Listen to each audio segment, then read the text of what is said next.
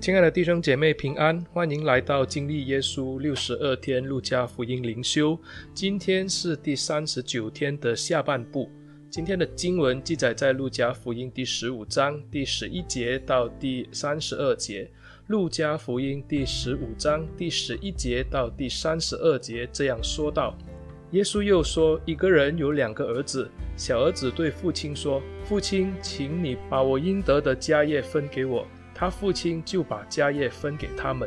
过了不多几日，小儿子就把他一切所有的都收拾起来，往远方去了，在那里任意放荡，浪费资财，既耗尽了一切所有的，又遇着那地方大遭饥荒，就穷苦起来。于是去投靠那地方的一个人，那人打发他到田里去放猪，他恨不得把猪所吃的豆荚充饥，也没有人给他。他醒悟过来，就说：“我父亲有多少的雇工，口粮有余，我倒在这里饿死吗？我要起来到我父亲那里去，向他说：父亲，我得罪了天，又得罪了你。从今以后，我不配称为你的儿子，就把我当做一个雇工吧。”于是起来往他父亲那里去，相离还远。他父亲看见，就动了慈心。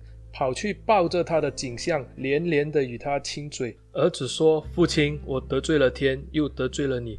从今以后，我不配称为你的儿子。”父亲却吩咐仆人说：“把那上好的袍子快拿出来给他穿，把戒指戴在他的指头上，把鞋穿在他脚上，把那肥牛犊牵来宰了，我们可以吃喝快乐。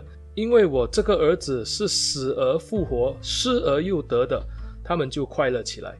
那时，大儿子正在田里。他回来离家不远，听见作乐跳舞的声音，便叫过一个仆人来问是什么事。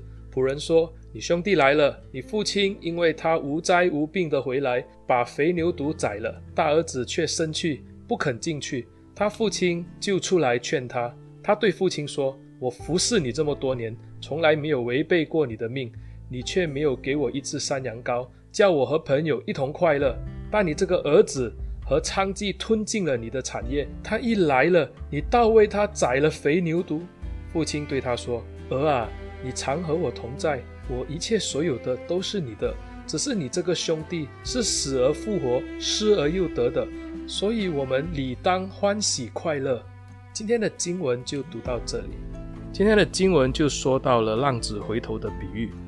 耶稣把这个的比喻放在最后。因为它具有重大的意义。从失羊和失钱的比喻，我们知道，耶稣除了让我们看见天父对罪人悔改的渴望以外，耶稣也指出了这些宗教领袖，也就是当时议论耶稣的法利赛人和文士。因为耶稣接待了罪人，他们就彼此的议论他，所以耶稣就指出他们的为善，而且耶稣还要告诉他们，真正需要悔改的人，不只是这一些税吏和罪人。其实也包括了这些法利赛人和文士，因为他们既想尽办法来取悦上帝，为什么就不做一些会让上帝开心的事呢？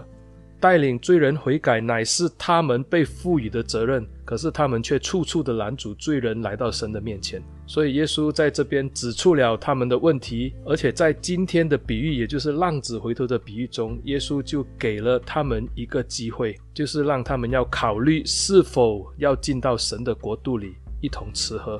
当我们看到浪子回头的比喻，我们知道这个比喻是家喻户晓、耳熟能详。大家对这个比喻非常的熟悉，而且我们通常都会把浪子回头的比喻看成是罪人悔改的浪漫故事。我们的焦点都会放在这个小儿子他的悔改上，还有这一个慈爱的父亲的怜悯上。当我们看到小儿子回头的时候，我们心感欣慰，而且为着这个慈祥的父亲，为他那满满的爱感到非常的感动。若是我们从路加福音十五章来看，我们要清楚一件事情，就是这些的比喻都是向着法利赛人和文士说的。耶稣之前用了失羊和失钱的比喻来提醒这些宗教领袖，他们自以为是圣洁的子民，往往却是拦阻上帝要罪人悔改的工作。因此，当我们看到这个浪子回头的比喻的时候，我们要把焦点是放在最后大儿子回来的那一段。不过，在进入那一段以前，我们先来看看这个比喻这边就说到有一个人，他有两个儿子，小儿子在他还在生的时候就要求父亲要分家业给他，这举动是非常的大逆不道，但是父亲依然的把家业分给这个小儿子。按在犹太人的习俗，一个人若是死了，他的家业都要归给他后代的男丁。那么如果这个人有超过一个儿子，就要把家业分成等份。长子就可以获得两份的家业，小儿子在这里应该分得父亲的三分一的家业，他就把这个钱带走了。在犹太地或者在今时今日，在父亲还活着的时候就要分家产的行为是大逆不道的。在面对这样的情况之下，其实父亲是可以把这个小儿子的那一份完全给大儿子。他把小儿子从家中除名也是可以的，只是这个父亲并没有这样做。他按着小儿子的要求把家业分了。小儿子拿了钱，没过几天就走了，带着这些的钱财就到了异邦，在那边花天酒地，散尽了一切所有的。他这样做不单是伤了老父亲的心，其实也给家族在当地带来一个蒙羞的机会。我们看到耶稣对这个小儿子的所作所为描述得非常的详细。因此，就看到这个罪所带来的后果是何等的严重。耶稣详细的描述，就让我们知道主并没有放纵罪人，而且我们看到耶稣在描述这个罪人，他最后的遭遇是非常的可怜的。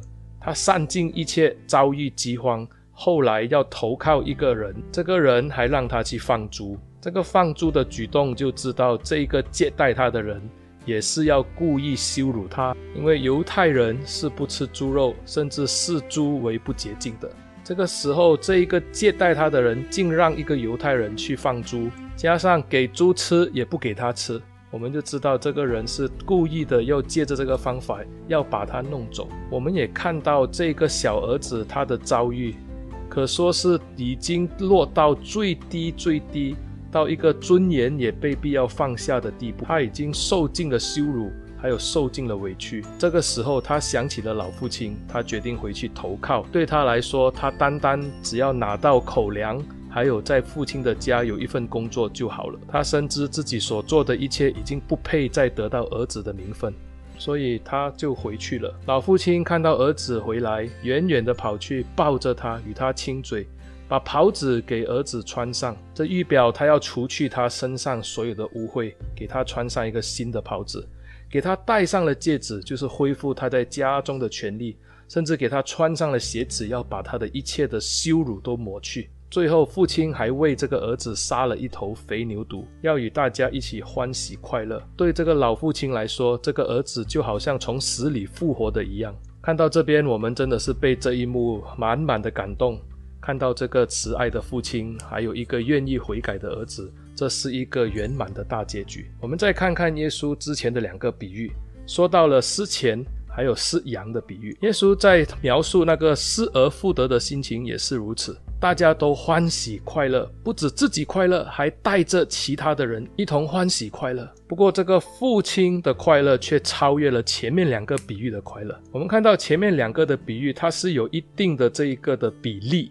我们可以看看这个失羊的比喻，牧羊人从一百只羊里面不见了一只，就是百分之一的损失，他最后得回来了，他欢喜快乐。这个失钱的比喻，这个富人有十个钱不见了一个，就是百分之十的损失，他最后找到了，他欢喜快乐。对于这个浪子回头的比喻，父亲有两个的儿子，一个儿子一个儿子走了，但是回来了，父亲欢喜快乐。我们就说这是一个二分一的比例，两个不见了一个，然后回来了，但是父亲还没有真正的欢喜快乐。你可能会说，小儿子不是已经回家了吗？为什么还没有真正的欢喜快乐呢？因为父亲还有另外一个儿子，他不肯进来。